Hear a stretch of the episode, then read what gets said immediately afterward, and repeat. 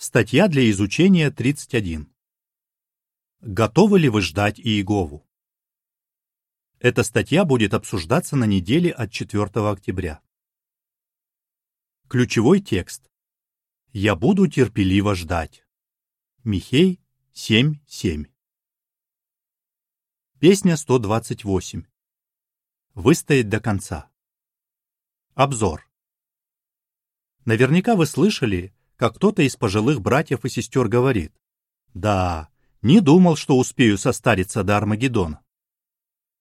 Конечно, все мы устали от жизни в этом злом мире, и нам хочется, чтобы Иегова поскорее положил ему конец. Все же нам нужно учиться проявлять терпение. В этой статье мы рассмотрим библейские принципы, которые помогут нам его развивать. Также мы обсудим две ситуации, в которых нам нужно терпеливо ждать Иегову. И, наконец, узнаем, какая награда ждет тех, кто готов проявлять терпение. Абзацы 1 и 2. Вопрос. Что мы обсудим в этой статье? Представьте, что вы ждали посылку к какому-то конкретному дню, а ее все нет и нет. Согласитесь, это неприятно.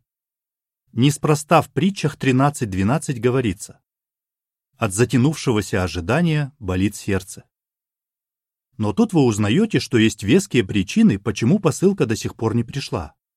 И теперь ждать будет уже не так сложно. В этой статье мы рассмотрим несколько библейских принципов, которые помогут нам научиться терпеливо ждать.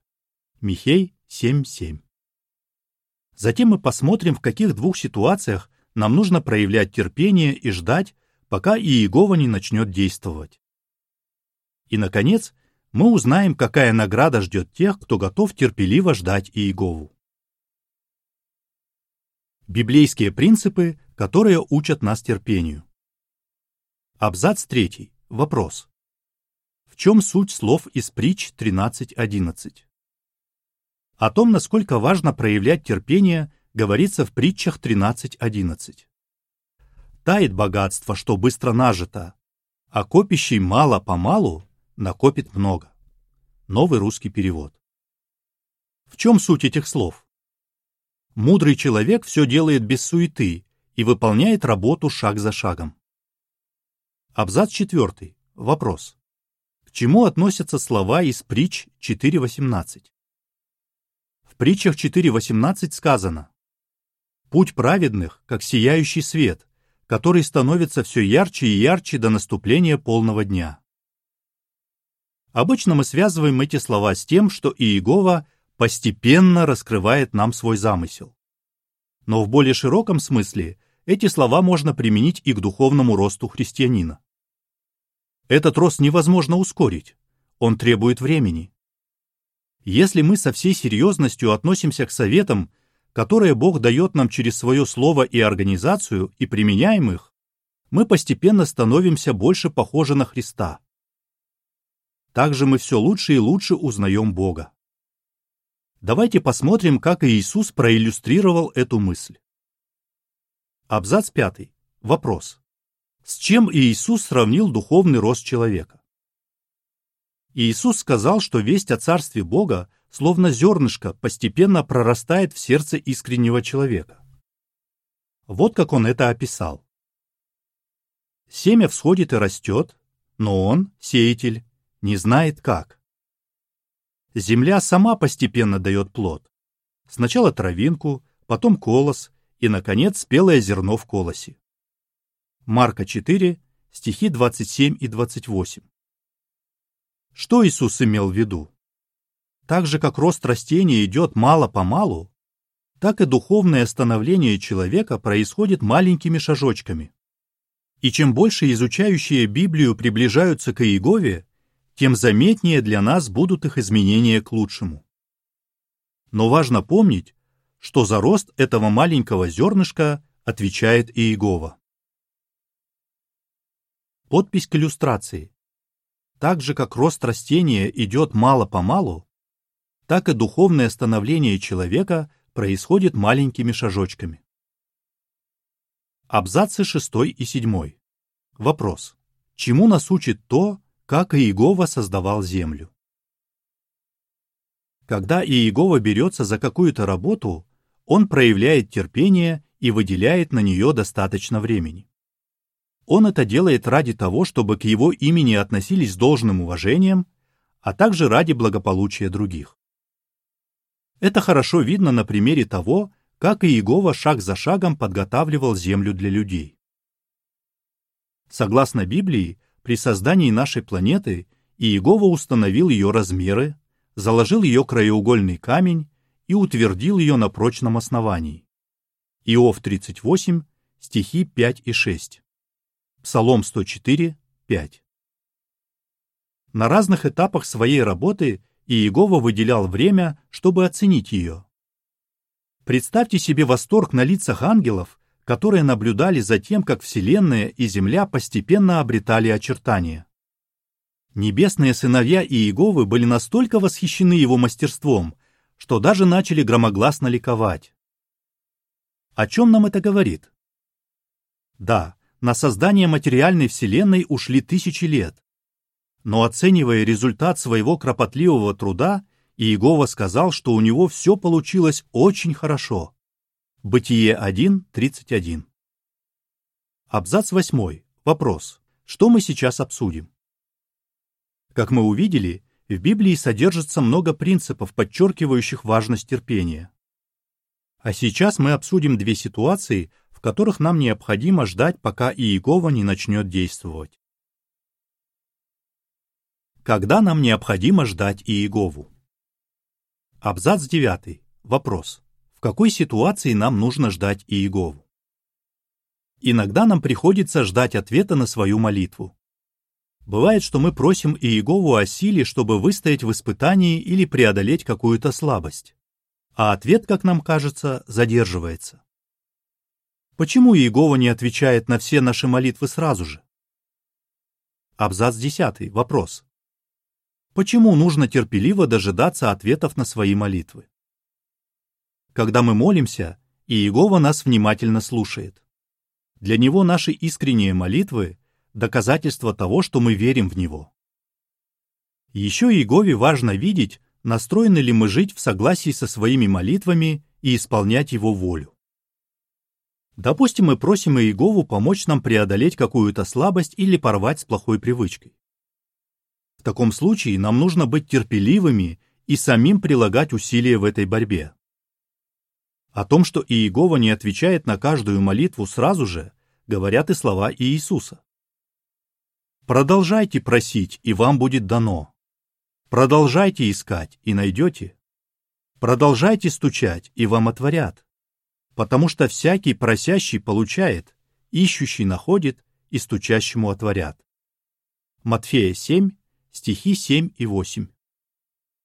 Если мы следуем этому совету и постоянно молимся, то можем не сомневаться. Наш Небесный Отец слышит нас и обязательно ответит. Абзац 11. Вопрос. Как нам могут помочь слова из Евреям 4.16, если кажется, что ответ на молитву задерживается? Хотя нам может казаться, что Иегова запаздывает с ответом на наши молитвы, на самом деле он отвечает в нужное время. Прочитаем Евреям 4.16. «Так приблизимся же со свободой речи к престолу незаслуженной доброты, чтобы найти милосердие и обрести незаслуженную доброту для своевременной помощи. Поэтому ни в коем случае нельзя упрекать Иегову за то, что мы не получили желаемого так быстро, как нам хотелось бы. К примеру, многие уже десятилетиями молятся о том, чтобы Царство Бога положило конец этому злому миру. Иисус сказал, что об этом даже нужно молиться. Но было бы ужасно глупо разувериться в Боге из-за того, что новый мир не пришел тогда, когда этого ожидали люди. С нашей стороны было бы мудро продолжать молиться Иегове и верить, что он ответит. Конец этому миру наступит точно в срок, потому что Иегова уже назначил для него день и час. Матфея 24, 36. Кроме того, выбранное им время будет самым подходящим для всех, кто любит Иегову. Иллюстрация к абзацу 11. С самого детства у сестры есть привычка молиться Иегове. Этому ее научили родители. В молодости она стала пионером и часто просила Иегову о помощи.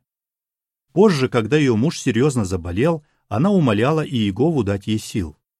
Сейчас, став вдовой, она постоянно молится в полной уверенности, что ее Небесный Отец ответит, как он это делал всю ее жизнь. Подпись к иллюстрации. Терпеливо ждать Иегову помогает молитва и уверенность, что он ответит. Абзац 12. Вопрос. В какой еще ситуации проявлять терпение особенно нелегко? Иногда нам приходится ждать, когда будет восстановлена справедливость. Многие в этом мире предвзято относятся к людям другого пола, расы, национальности или культуры. Также могут ущемлять тех, у кого проблемы с физическим или психическим здоровьем. Несправедливое отношение к себе испытывают и многие свидетели Иеговы. Когда с нами так обращаются, важно помнить слова Иисуса. Кто выстоит до конца, тот спасется. Матфея 24.13 А бывает, что кто-то из христиан совершает серьезный проступок. Предположим, вам стало об этом известно знают о случившемся и старейшины. Сможете ли вы дождаться их решения? Проявлять терпение будет легче, если знать, чего Иегова требует от старейшин при рассмотрении подобных дел. Абзац 13. Вопрос. Чего Иегова ожидает от старейшин, когда те рассматривают серьезный проступок? Узнав о том, что кто-то в собрании совершил серьезный грех, старейшины молятся о мудрости свыше чтобы смотреть на ситуацию глазами Иеговы.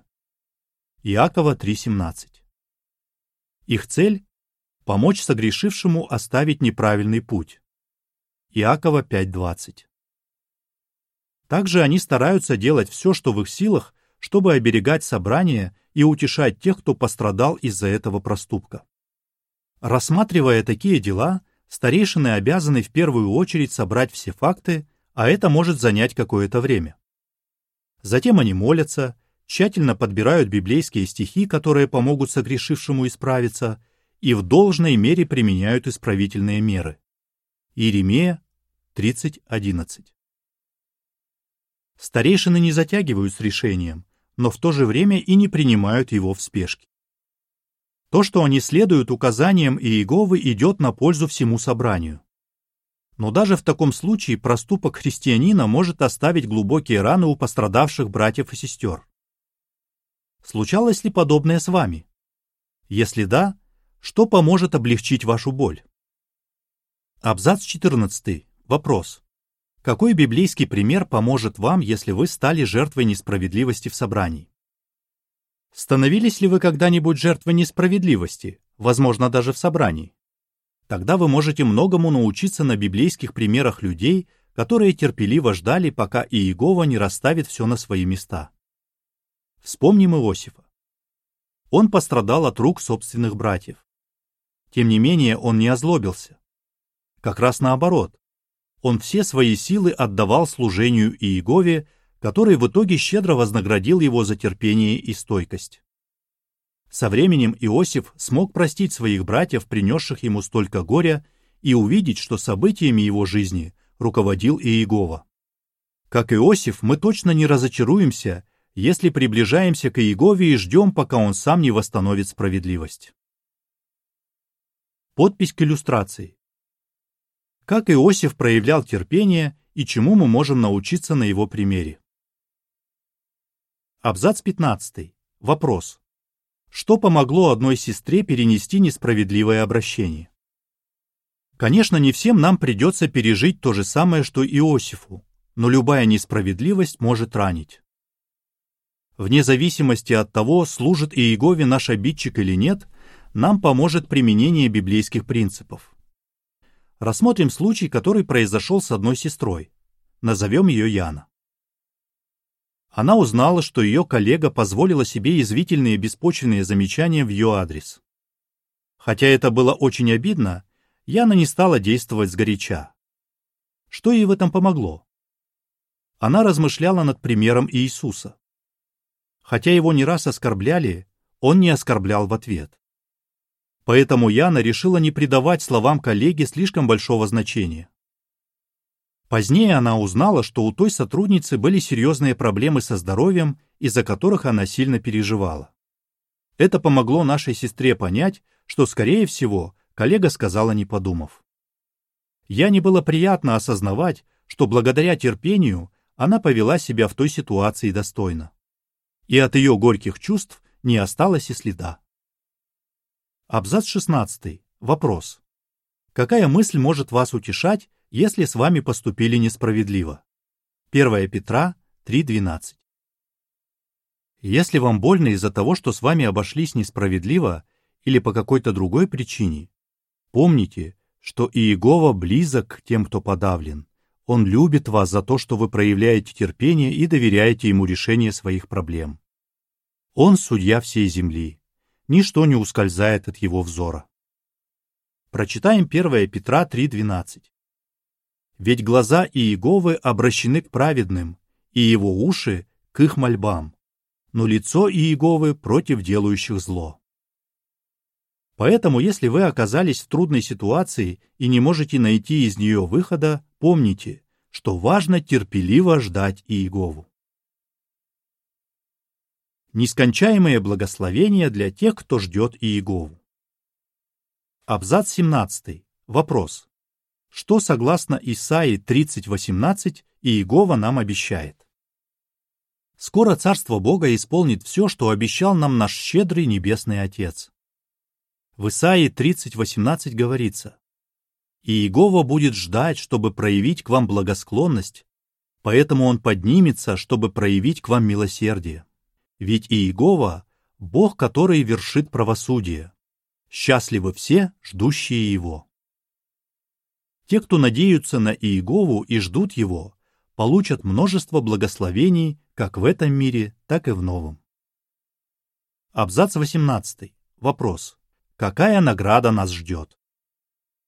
В новом мире у служителей Бога больше не будет никаких трудностей и переживаний.